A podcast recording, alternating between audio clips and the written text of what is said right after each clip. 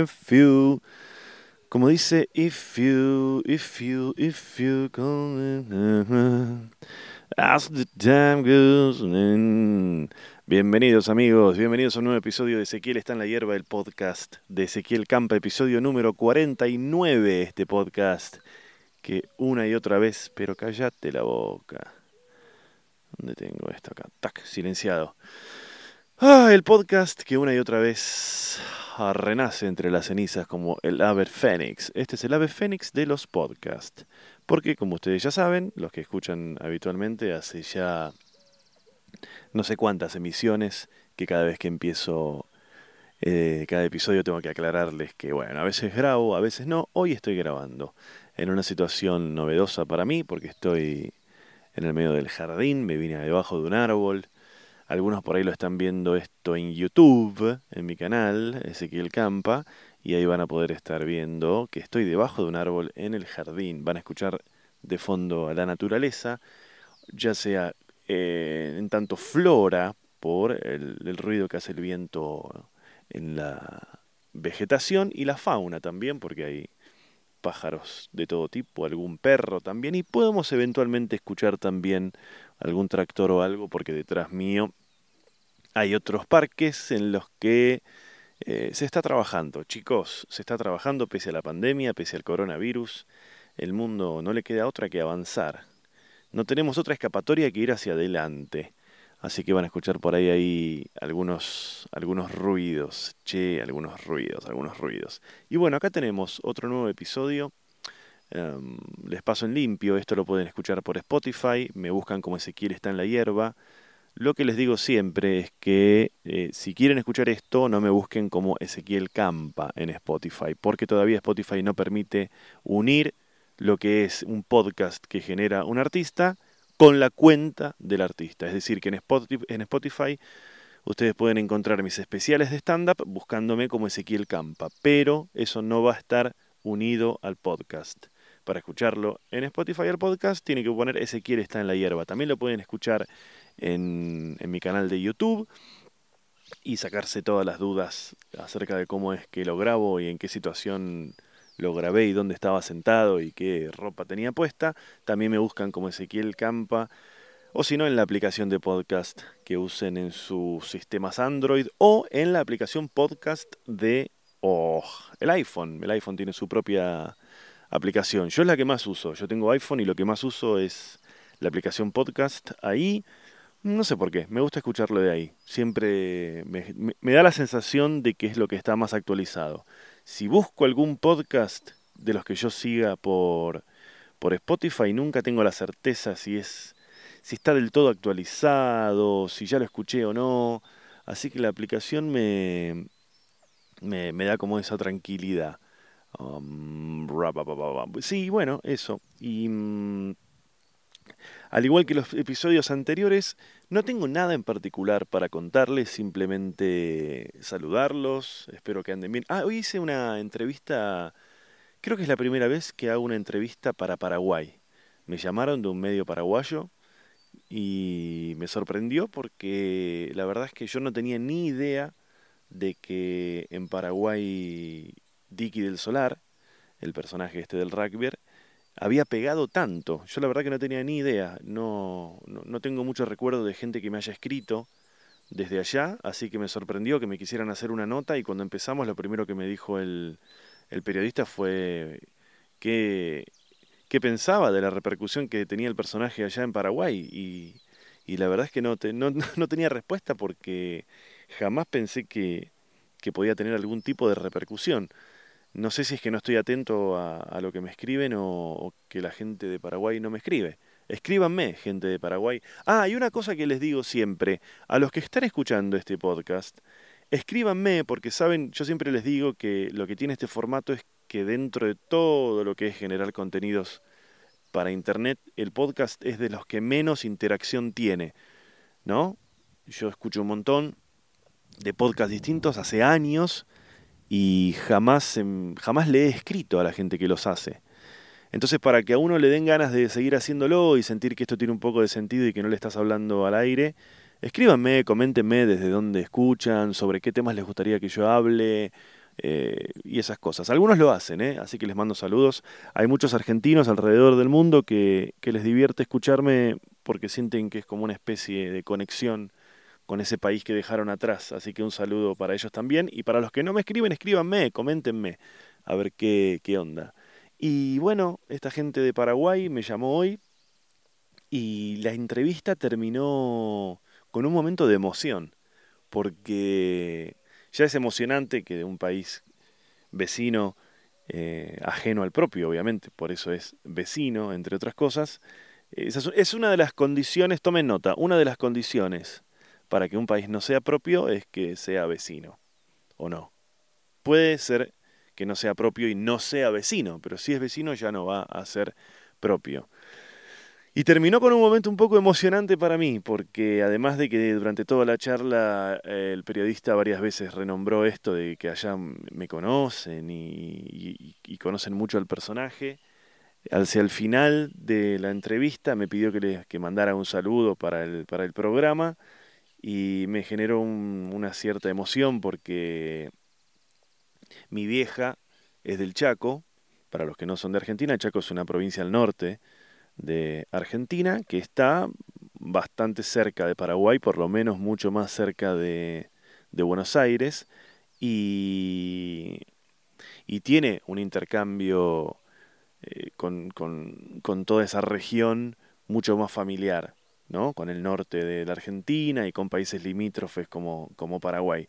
Y mi mamá es de allá, nació y se crió allá en el Chaco, entonces siempre un poco, un poco ella siempre tuvo un condimento de, de, de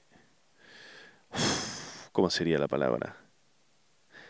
Siempre sentí, no, a ver, no lo estoy pudiendo expresar no quiero decir que siempre mi vieja fue como un poco de esa zona, pero un poco es eso. Uy, soy Guido Casca de repente. Em, como que mi vieja me, remite mucho a ella. Ella se crió en, en el Chaco, nació allá, su familia también. De hecho, habla un poco guaraní mi vieja, o entiende un poco. Así que toda esa zona del, del litoral argentino y de Paraguay me representa cierta familiaridad y cuando yo era chico em, yo tuve toda una etapa de pescador deportivo que empezó mm, cuando yo era muy chico en el fondo de la casa en la que me crié había una pequeña laguna. Y un día se me ocurrió con unos amigos de aquella época pequeños se me ocurrió ver si si se podía pescar algo en esa laguna, que no. Una laguna muy chica, muy chica. Casi un arroyo. Un arroyo, una laguna con forma de arroyo, angostito, chiquito. Se nos ocurrió, por joder, ver si podíamos pescar. Y efectivamente, eh, había mojarras, había bagres y demás, porque después nos enteramos que esas lagunas estaban subterráneamente conectadas con ríos más importantes, entonces tenían bastante fauna y empezamos con una caña, lo que se llama una mojarrera, que es la caña que es de verdad una caña, que es una tacuara, es una caña de madera, es una, rama podada, con una tanza y un pequeño anzuelo y una boya. Empezamos a probar y empezamos a pescar y, y nos empezamos, o sea, a, a, copar con esto y empezamos como a mejorar lo que se llaman las artes de pesca los anzuelos y, las carnadas y todo eso. Y en un momento mi viejo, que no sé si vio, no sé si vio en, en eso como una posibilidad de conectar con su hijo de alguna manera, eh, empezó como un poco también a, a, a, ¿cómo es? a, fomentarme el tema de la pesca. Él nunca había sido pescador y empezamos a averiguar qué era esto de pescar. Entonces descubrimos que en Argentina hay, hay distintas zonas en las que se hace distinto tipo de pesca, en las que obviamente se obtienen distintos peces, en el caso de que tenga suerte, Y durante unos, yo creo, 10 años, o menos, no, no fueron tantos. Sí, pongamos 10 años, desde mis 7, 8 hasta mis 18, algo así, eh, fui un pescador avesado. Avesado un pescado, eh, pero real, de incluso haber participado de, mm, de concursos de pesca, de pesca, porque al principio, con mi viejo, empezamos a hacer lo más básico y lo más cercano, que es acá en Buenos Aires, ir a pescar a lo que es la costanera. Está toda la zona de la costanera, eh, bueno, en Capital Federal, enfrente del, del, este, del aeroparque. Ahí no fuimos mucho, no nos copaba mucho. Pero sí nos gustaba ir un poco más a lo que era la zona de Benavides, al río Luján, ahí, siempre pescar desde la costa. Eh, llegás ahí con el auto. Tengo el recuerdo de que la pesca es una actividad que arranca muy, muy temprano. Muy temprano. Para ir a pescar un domingo, me acuerdo que con, mis con mi viejo íbamos mucho em, los feriados a pescar. Un lunes feriado, un viernes feriado. Y tengo el recuerdo de que es una actividad que arranca muy temprano. Si vos querés ir a pescar, suponete un feriado, y casi te diría que tenés que levantarte entre las 5 y 6 de la mañana entre que salís de tu casa y siempre los lugares de pesca están a una hora más o menos de tu casa, y llegás y te preparás y todo, ya se te hacen las 9, 10 de la mañana, y los peces, los peces, eh, mire, esto es lo fascinante de hacer un podcast, que es esto de que yo nunca me hubiera imaginado que iba a estar contándoles esto. Eh, los peces tienen cierta actividad, los animales de alimentación se alimentan temprano a la mañana y se alimentan eh, cuando empieza a anochecer. Esos son los dos mejores momentos para pescar, porque obviamente como los peces se están alimentando, es más probable que uno tenga pique que, durante el día. Por eso cuando vos ves pescadores, por lo general los ves bien temprano a la mañana y si no también a la tarde-noche y mm, sea el pez que sea, ¿eh? vos vas a pescar pesca de mar, pesca desde la costa, embarcado, en lagunas, en río, siempre los horarios son entre la mañana temprano y la tarde-noche. Al mediodía, por lo general, los pescadores duermen la siesta, vuelven a la costa a dormir, si es que salieron, a dormir, perdón, a comer, a dormir, si es que, si es que la pesca era embarcados.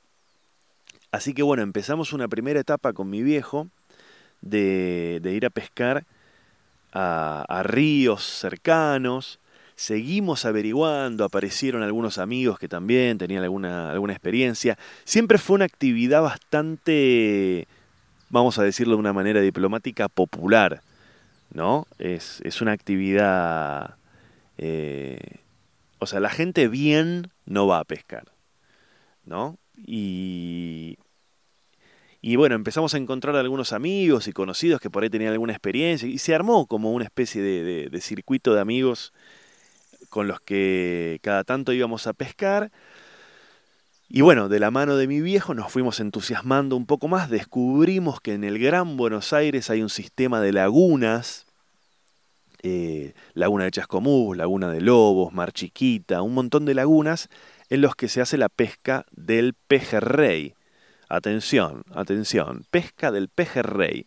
El pejerrey es un, es un pez básicamente de laguna. Creo que hay pejerrey de mar, pero la pesca deportiva se hace en lagunas, que también tienen sus temporadas, porque vos tenés épocas en las que la pesca está vedada, está prohibida, porque se supone que es la época en la que los peces se reproducen y hay que dejarlos que, que tengan... Hay que dejarlos tranquilos un poco también a los peces.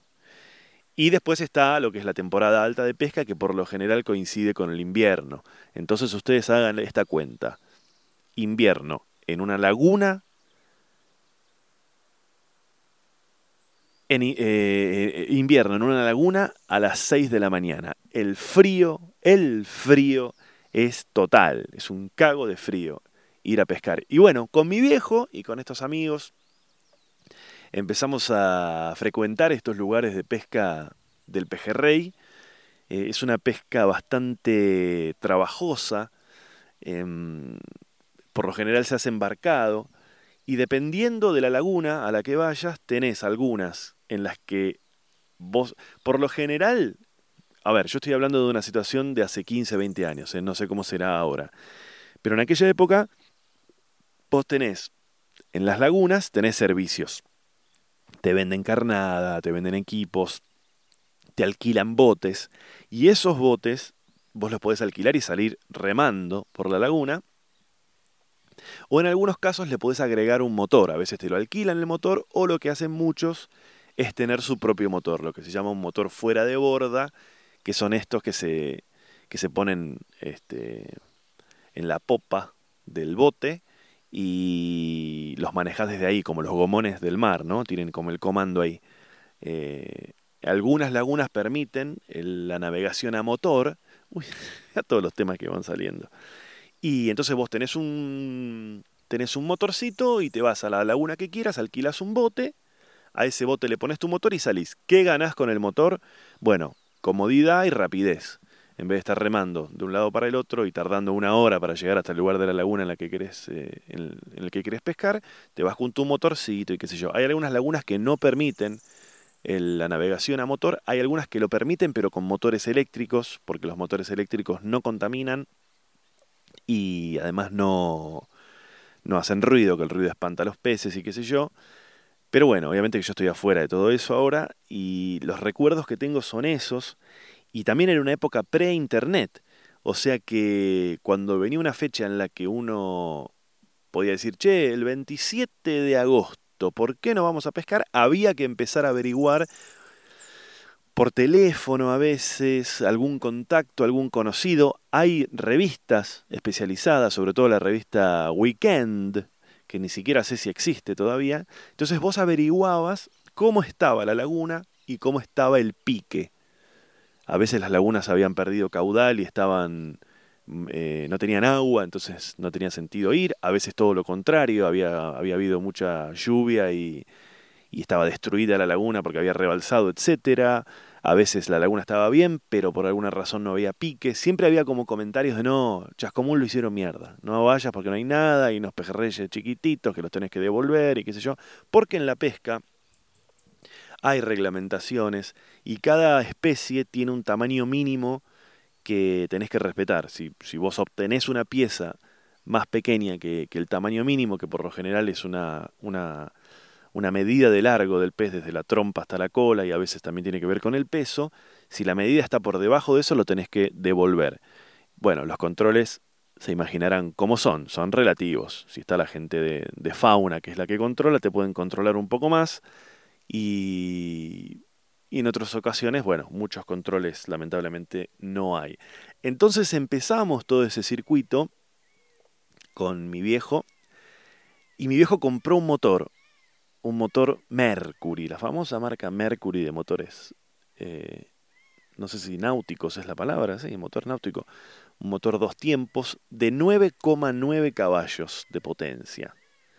Eh, todo esto, para los que están viendo en YouTube esto, Em, no tengo nada anotado de todo esto que estoy diciendo, ¿eh? pero me voy acordando de muchos detalles.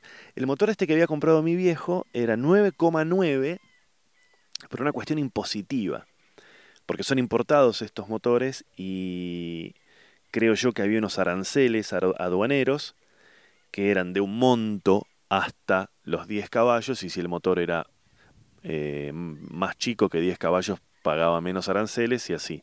Entonces este, esta marca tenía estos motores que eran 9,9, eh, simplemente para escapar a, ese arancel, digamos.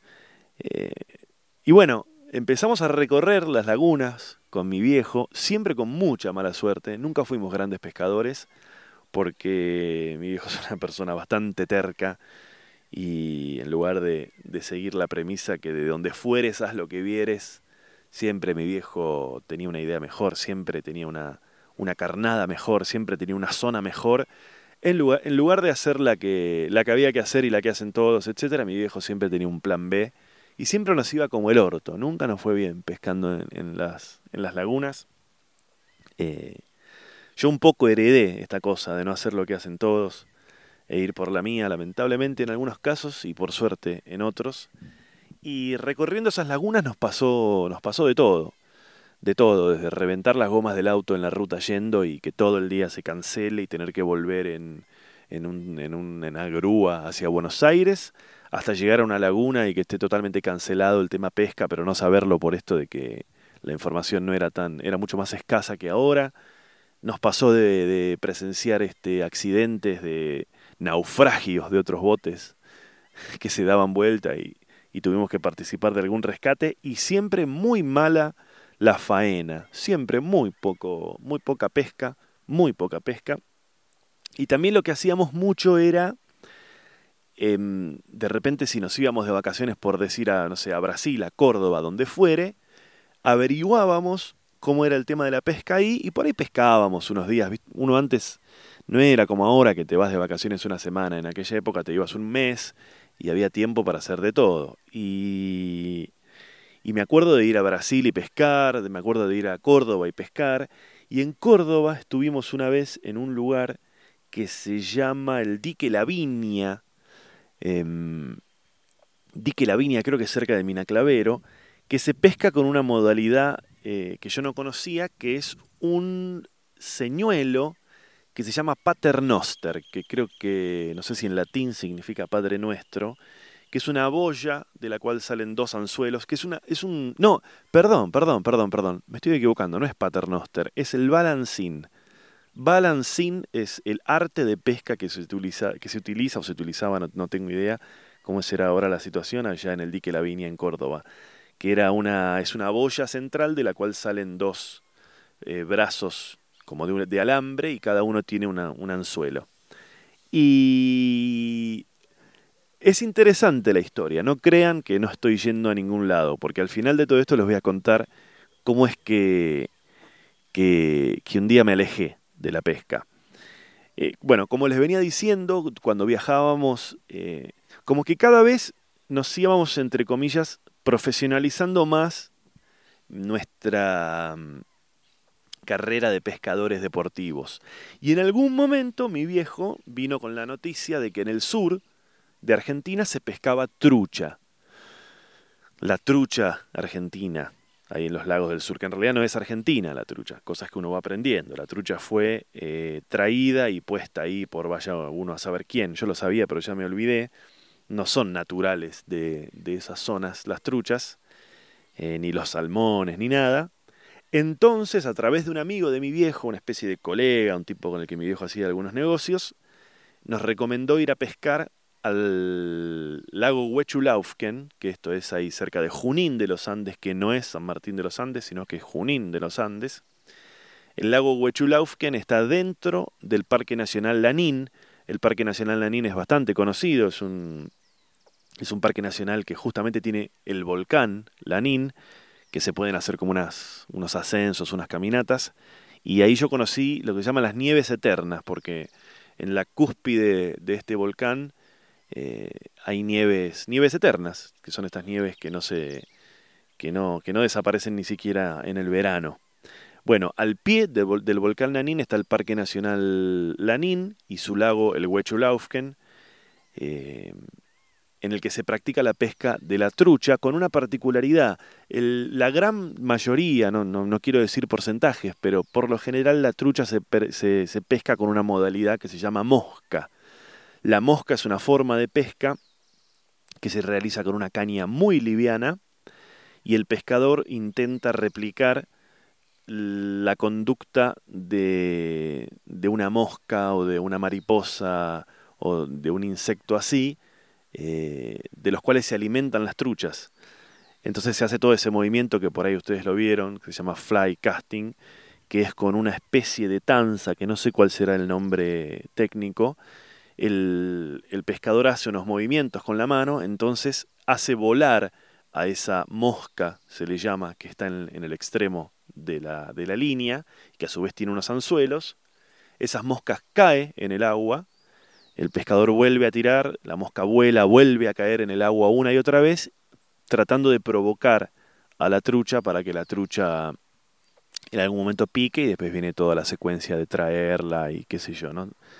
Eh, esta es una pesca bastante exigente porque tenés que ir caminando por lo general y tenés que ir caminando por ríos, entre piedras y demás. Es una pesca deportiva muy interesante, muy activa y a nosotros muchos nos copaba. Mi viejo tiene desde su adolescencia dificultades para caminar, entonces la verdad que era imposible hacerlo con él. Y es muy sacrificada porque además estás metido en el agua, se usan unos trajes de agua que se llaman Weathers, o no sé si Weathers creo que es una marca. Los deben haber visto, esos pescadores que están con unos trajes de goma que les llegan casi hasta, la, hasta el cuello. Son, son, botas que ya tienen incorporados unos trajes que van hasta el cuello, todos de goma. Entonces eso te permite estar metido en el agua, estar seco y no tener frío. Hay que tener cuidado también porque hay casos en los que si te metes demasiado en el agua o si no te das cuenta y sube el nivel del agua donde estás, te entra rápidamente agua por arriba y hay casos este, de gente que, que, ha, que ha, ha, cagado fuego, ha muerto así, así como pescando. Pero bueno, esto es una pesca bastante, vamos a decir, activa y, se hacía muy difícil con, con, mi viejo eh, poder hacerla, entonces empezamos a hacer ahí en, en, en, el Huechulaufque, en el Parque Nacional Lanín, eh, la pesca de la trucha, pero con otra modalidad que se llama trolling. El trolling, eh, no vamos a hacer el chiste fácil, ¿cómo es? Vos vas sentado, el pescador va sentado en un bote a motor, que es manejado por otra persona, por lo general es un guía, o lo que se llama un vaqueano, que es el que te saca a pescar, ¿Y el trolling cómo es? Es otra caña diferente.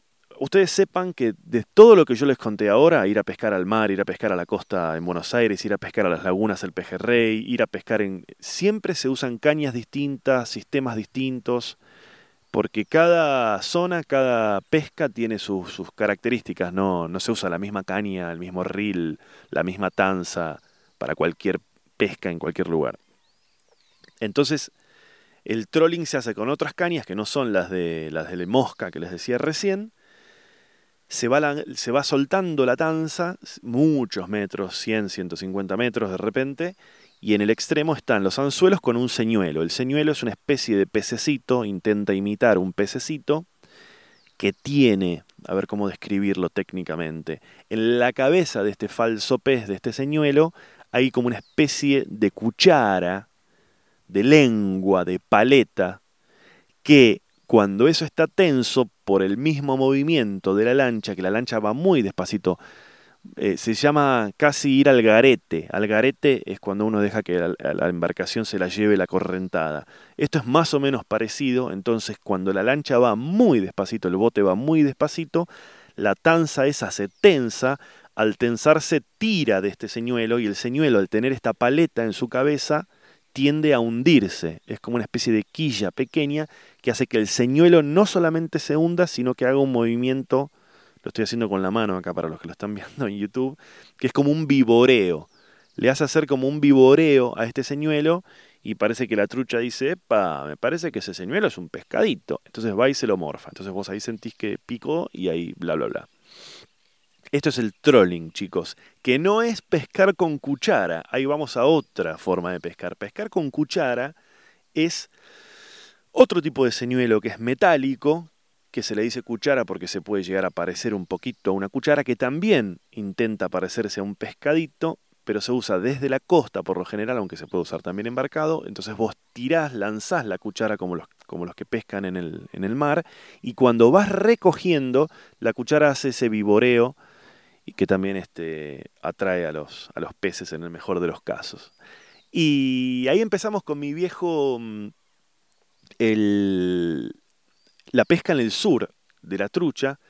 En, parábamos, parábamos en un lugar que se llamaba el Refugio del Pescador, que la historia es bastante particular de este lugar. Horacio Bailac, que ya falleció, era una especie de explorador, uno de estos pioneros del, del sur argentino, que creo recordar que el tipo era de plena capital, como si te dijese de Belgrano, y un día se hinchó las pelotas y flasheó naturaleza y se fue a vivir allá al sur y fanático de la pesca de la trucha, con una particularidad, es un tipo que cuenta la leyenda que jamás sacrificó a un animal, fue pescador durante 50 o más, no sé, desde sus 20 hasta sus 80, no sé cuántos, 60 años fue pescador, jamás sacrificó un animal, siempre, siempre practicó lo que se llama catch and release. Catch and release es una modalidad en la que todo lo que pescas lo devolves. Eh, que es lo más cercano a darle una chance al pescado con toda la boca rota a veces. Pero bueno, no. Eh, bueno, la cuestión es que este Horacio, Horacio Bailac, leyenda, eh, descubrió este lugar para pescar ahí el Huechulaufken en el Parque Nacional Lanín y, y empezó a quedarse ahí, primero con una cabaña muy precaria, pero ¿qué sucedió? Parques Nacionales le dijo, si vos querés tener acá una cabaña, tenés que brindar algún tipo de servicio. No podés tener una cabaña para vos, así porque sí. Entonces él ahí creó lo que se llama, que no sé si existe todavía, ¿eh? todo esto que estoy hablando es un mundo del cual me alejé hace 25 años. Se llamaba el refugio del pescador. El refugio del pescador. Una hostería con hermosa, toda de piedra al pie del volcán y con sobre, sobre la playa de arena volcánica sobre el Huechulaufken. Eh, un lugar que yo calculo que tendría como mucho cinco habitaciones, un salón común con una gran chimenea en el que comes este, con el resto de la gente que está parando, y es un lugar para pescadores. Entonces a la mañana todos salen a pescar, cada uno con su bote, con su guía, y a la noche, bueno, es encontrarse, contar las historias, dónde hubo pique, dónde no, eh, estar ahí alrededor de la chimenea, comer algo. Esa era, era un poco la onda. Después un poco creció la hostería, incluso Horacio en un momento armó una pequeña cancha de golf, todo muy precario, todo muy artesanal. Y ahí fuimos varios años con mi viejo y el plan ahí es salir a pescar, pero ¿qué empezó a suceder en mi familia? En aquella época mis viejos todavía estaban juntos, eh, éramos una familia, y había como dos bandos. Estábamos mi viejo y yo, que nos copaba la pesca, y mi hermano y mi vieja, a mi hermano le embolaba, no le, no le generaba ningún interés, y a mi vieja le pegaba por el lado de la ecología y no le causaba ninguna gracia eh, que, que el tema de la pesca no le causaba ninguna gracia. Entonces, bueno, había como una negociación ahí de la familia. Llegaba el verano, con mi viejo queríamos ir a pescar, eh, mi, vieja, mucho no le copaba, mi hermano era adolescente y ya como que ni, casi no quería ni ir. Y ahí había como unas rispideces. Y... Uy, apareció gente acá atrás. Bien. Y mm, la cuestión es que después de ir varios años a pescar trucha, allá al sur, que a, diferencia de ir a pescar, digamos, en el Gran Buenos Aires, que uno va de repente en un feriado o un fin de semana, estos son viajes ya más específicos, o sea, te vas una semana a pescar, es como una vacación directamente, ¿no?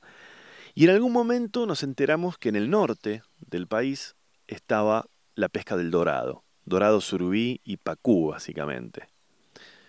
Eh, aunque hay otras, otras especies. Eh, y mi viejo siempre venía con novedades, o veíamos en, las revistas que había estas novedades. Creo que había un programa en la tele también que, hablaba de pesca y eso. Y apareció la pesca del dorado, eh, que parecía una pesca mucho más, vamos a decirle, heavy, de alguna manera. Si bien la trucha es un, es un, es un pez que pelea bastante eh, durante la pesca, el dorado eh, le dicen el tigre del mar, porque es una fiera, de verdad. Cuando te pica un dorado es realmente, es realmente una, una, una pelea hasta que uno logra sacarlo del agua. Y empezamos a ir al, al, norte, a Corrientes, a Paso de la Patria, que es una de las dos o tres ciudades eh, que más giran en torno a la pesca deportiva y al turismo, junto con, con Esquina, con Goya, eh, eh, también con, bueno, Itatí, que es un poco más arriba, más al norte. es un lugar en, en, el que la pesca tiene más que ver con el surubí, no tanto con el dorado. Entonces nos pasamos a la pesca del dorado, en el norte, en Corrientes. Ahí también de nuevo, otros equipos de pesca, otras cañas, otros riles, otra forma de pescar, otros tamaños. También se pesca con trolling, por lo menos nosotros pescábamos con trolling también, con los señuelos arriba de una, de una lancha. Ya la lancha es más grande, el río es más grande. Y eh, después de ir varias veces, varias veces, durante varios años, me empezó a pasar a mí que empecé a sentir allá por mis 17, 18 años, ya me empezó a parecer un poco violenta esa pesca, porque porque este el dorado es un pez bastante más grande eh, que pelea mucho, es un animal, es una bestia. Y ni hablar el surubí, que el surubí puede tener, no sé, dos metros de alto o más.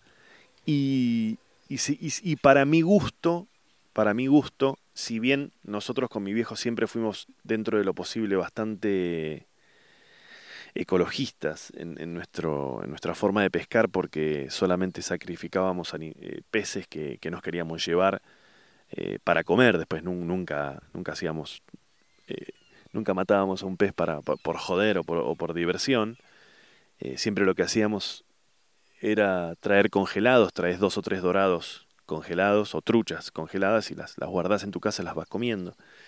Y, mm, y, pero ya me empezó a parecer bastante violento. La pesca del dorado ya es un poco más heavy, el dorado pelea mucho, eh, cuesta, es bastante violento sacrificarlo una vez que, que, sacarlo del agua. Y yo con 17, 18 años ya no me empezó a gustar tanto.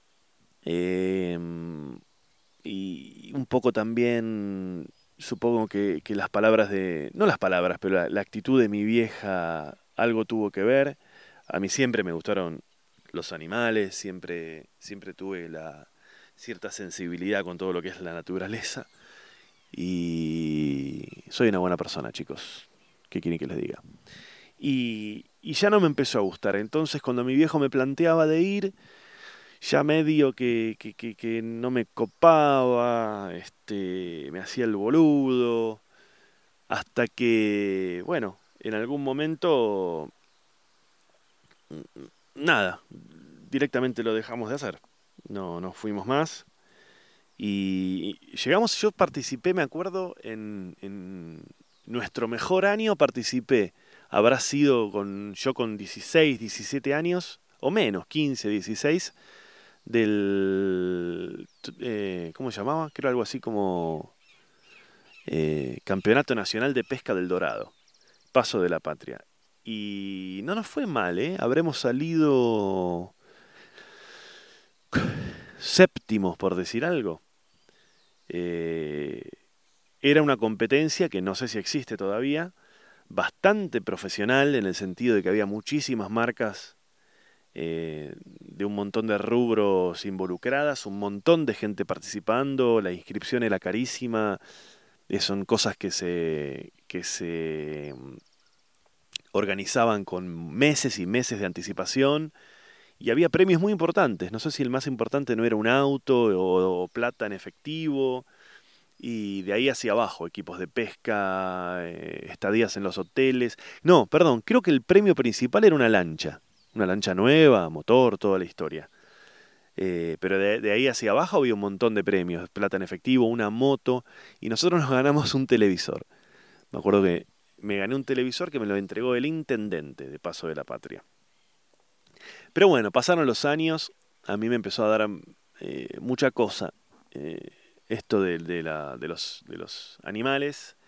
Dejamos de pescar y yo tengo un poco de, nostalgia, no tanto por, por esta cosa de épocas pasadas, sino porque me divertía, extraño un poco todo lo que rodea a la pesca, no tanto la pesca en sí la cosa de, ir a una laguna, de ir a un río, de hacer un viaje, de subirte a un bote, de estar en el agua, de, de estar ahí mirando el horizonte, tomando mate, eh, armando cositas, limpiando los, los, este, los equipos, preparando todo.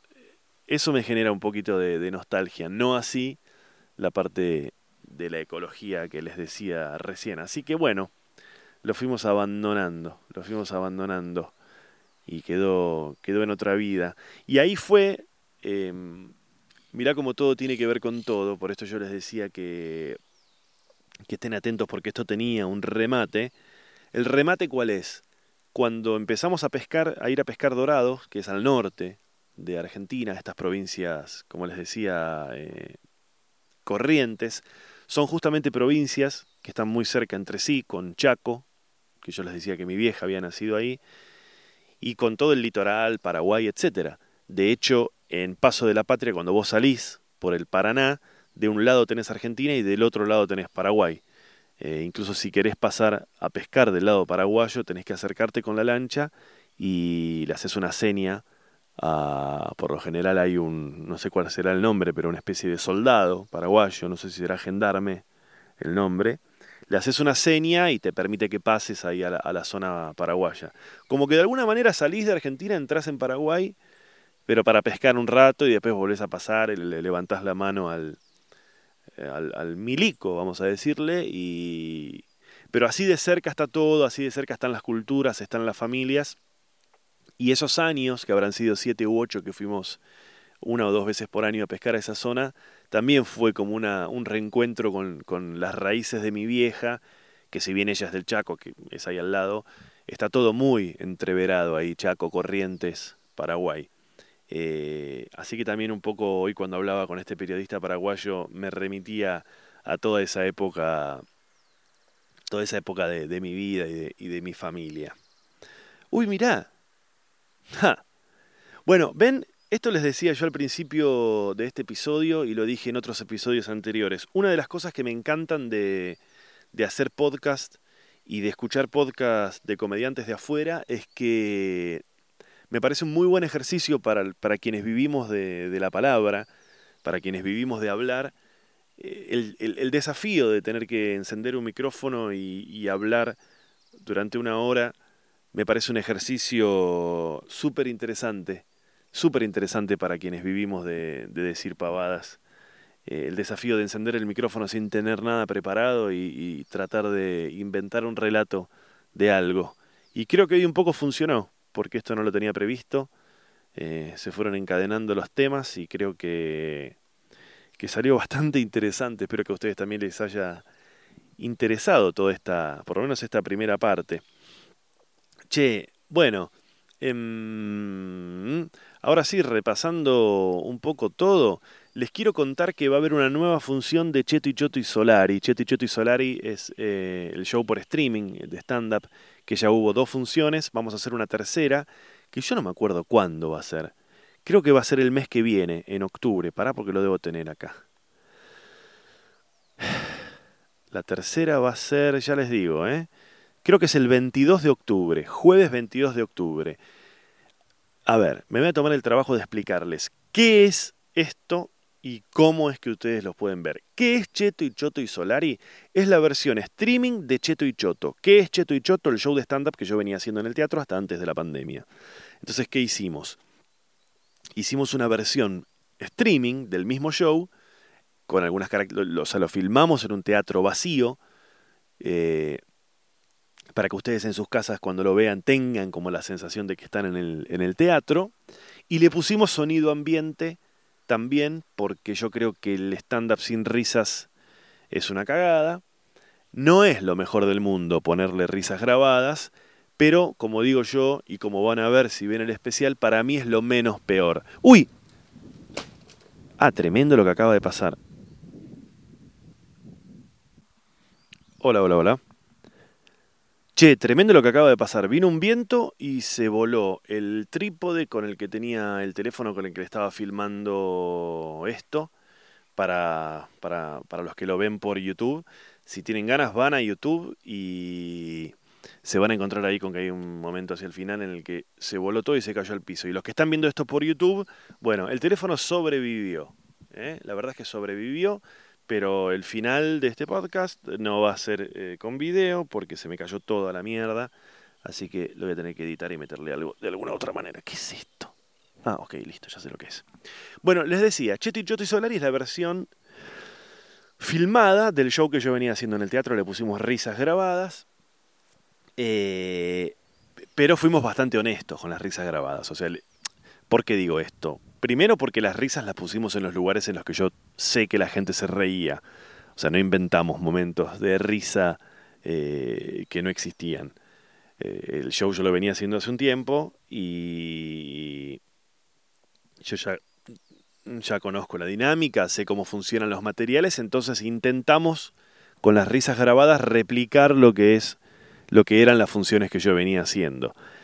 Y, y además usamos risas mías, no mías en el sentido de que soy yo mismo riéndome, sino que tomamos las risas de otros especiales míos de stand-up que fueron grabados con público real, con risas reales, y esas son las risas que pusimos, que aplicamos en el streaming, en el streaming este. Ahora, ¿cómo funciona esto?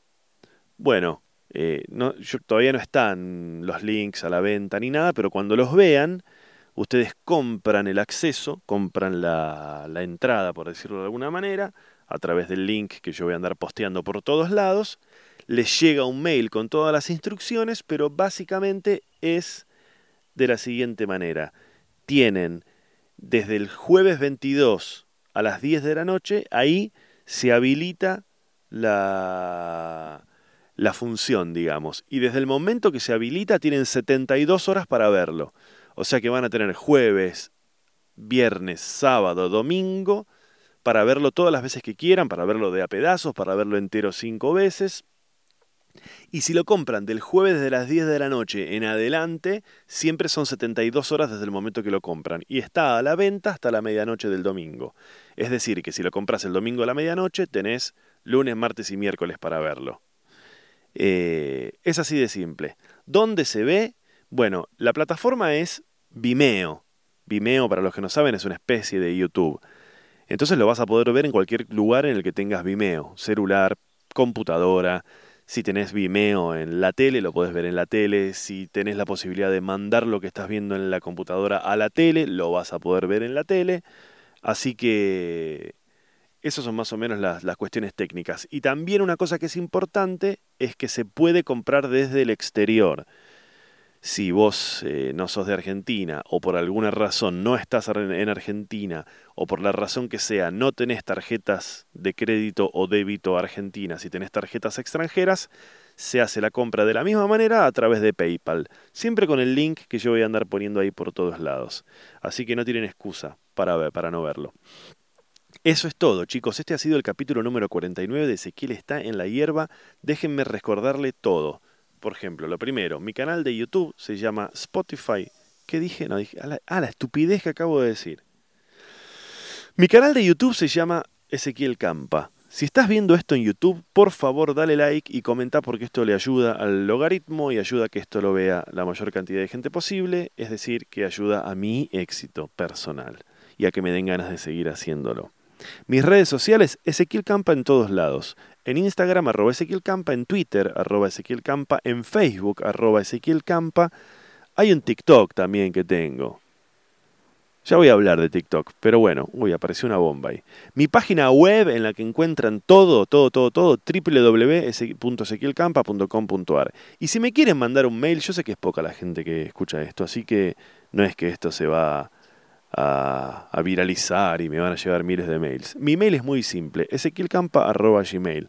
Me escriben ahí, me comentan, te escucho desde Sydney, cuando quieras podés parar acá, te escucho desde Tokio, no entendemos nada y me pueden mandar todo ese tipo de cosas. Recuerden que en Spotify también hay especiales míos de stand-up, hay cuatro especiales de stand-up, que no son Cheto y Choto, son otros, son Jugo y Confusión, Harto Me Tienen, y creo que es Leves Éxitos el otro y hay uno más que no recuerdo. Bueno, hay cuatro especiales ahí de stand-up si tienen ganas de, escuchar. Si están viendo esto en, en, YouTube, le pongo, les pongo abajo todos los links. Si no, entran en ezequielcampa.com.ar, mi sitio web, y ahí van a encontrar absolutamente todo.